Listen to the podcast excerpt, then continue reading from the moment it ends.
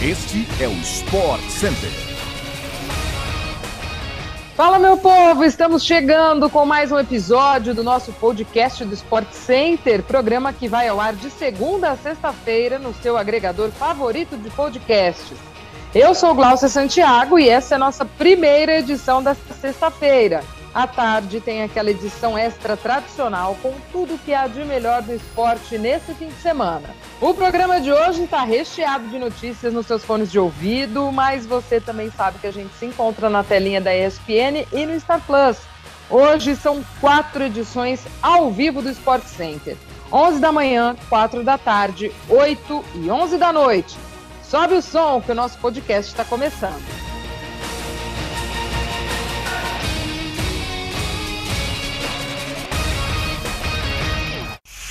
Vamos com os últimos resultados da UEFA Europa League. O Barcelona venceu o Galatasaray por 2 a 1 ontem na Turquia e avançou às quartas de final da competição. O brasileiro Marcão abriu o placar para os turcos. Pedri empatou oito minutos depois e Aubameyang definiu o placar no início da segunda etapa. O Barcelona, inclusive, vem de quatro vitórias seguidas recentemente em La Liga e chega embalado para o jogo de domingo contra o Real Madrid. É o clássico às 5 da tarde, transmissão exclusiva no Star Plus. Além do Barça, quem também se classificou ontem foi a Atalanta da Itália, o Braga de Portugal, Frankfurt, West Ham e Lyon completam a lista de classificados às quartas de final da Europa League. O sorteio das quartas e das semis da competição acontecem nesta sexta-feira, a partir das nove e meia da manhã, ao vivo pela ESPN. A eleição presidencial da Confederação Brasileira de Futebol, a CBF, está marcada para o próximo dia 23 de março.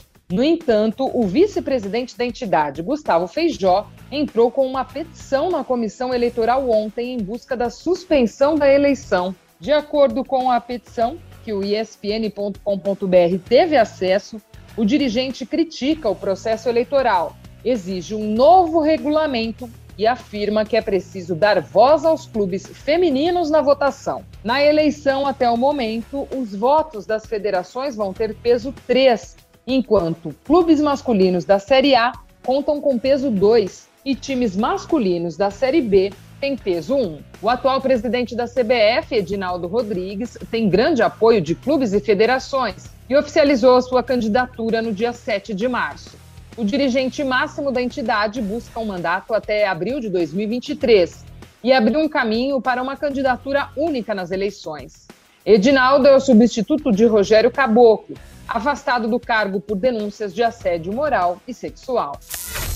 Palco histórico de esportes como vôlei e basquete no Rio de Janeiro, o Maracanãzinho foi confirmado ontem como sede das quartas de final da Champions League das Américas, que serão realizadas entre os dias 6 e 9 de abril.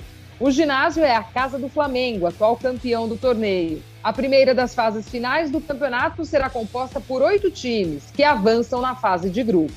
São três brasileiros na disputa, sendo invicto São Paulo, o anfitrião Flamengo e o Minas Tênis Clube. Biguá, Boca Juniors, Cangrejeros, Quinça e Real Esteli também se classificaram à fase final da competição, que terá jogos únicos e transmissão ao vivo pela ESPN no Star Plus. Falando em basquete no Rio de Janeiro, o final de semana tem Jogo das Estrelas do NBB, que começa hoje com torneios individuais de três pontos, enterradas e habilidades. Serão oito participantes em cada um dos desafios, que começam às nove da noite na Arena Carioca 1, escolhida como sede do Jogo das Estrelas em 2022. Um pouco mais cedo, o jogo entre Flamengo e Paulistano abre o Jogo das Estrelas às seis e meia tudo isso, claro, com transmissão ao vivo pela ESPN no Star Plus. A semana está movimentada no Cruzeiro. Depois de Ronaldo mostrar as suas exigências para prosseguir com o processo de compra de 90% da SAF, a mesa diretora do Conselho expôs documentos confidenciais do acordo e contestou alguns detalhes, como o aporte de 400 milhões de reais em investimentos no clube. Ontem, tanto Ronaldo como a XP Investimentos vieram a público para se defender. O ex-atacante afirmou em nota que o comunicado dos conselheiros expõe parcialmente dados confidenciais e distorce a realidade dos termos. Além disso, Ronaldo explica que o aporte inicial é de 50 milhões de reais e que o restante dos 400 milhões seria investido por geração de receitas diretas do clube ou aporte direto. A XP, por outro lado, afirmou que houve imprecisões técnicas na interpretação dos conselheiros e que o valor investido será mesmo de 400 milhões. O Chelsea recebeu ontem uma proposta de venda de mais de 13 bilhões de reais, cerca de 2 bilhões de libras, de acordo com a apuração da ESPN. A investida foi feita pela empresa de capital privado Eitel Partners, comandada pelo português Ricardo Santos Silva e sediada em Londres. Além de 2 bilhões de libras, a empresa também garante um aporte inicial e imediato de 50 milhões de libras, como forma de garantia para que o clube inglês não se torne insolvente. Vale lembrar que os Blues enfrentaram uma série de restrições financeiras por conta do seu dono, Roman Abramovich, que recebeu diversas sanções por suposta ligação com o presidente russo Vladimir Putin. O Rainy Group banco norte-americano que foi escolhido para liderar o processo de venda do Chelsea estabeleceu a noite desta sexta-feira como prazo final para propostas. Para que o clube possa seguir com o processo de venda, o governo do Reino Unido terá que conceder uma licença especial. Conforme apurado pela ESPN, apesar de duas ou três serem as preferidas, o Chelsea recebeu entre 15 e 30 ofertas de compra até aqui, Nenhuma delas, no entanto, alcançou o valor que Abramovich pretende receber.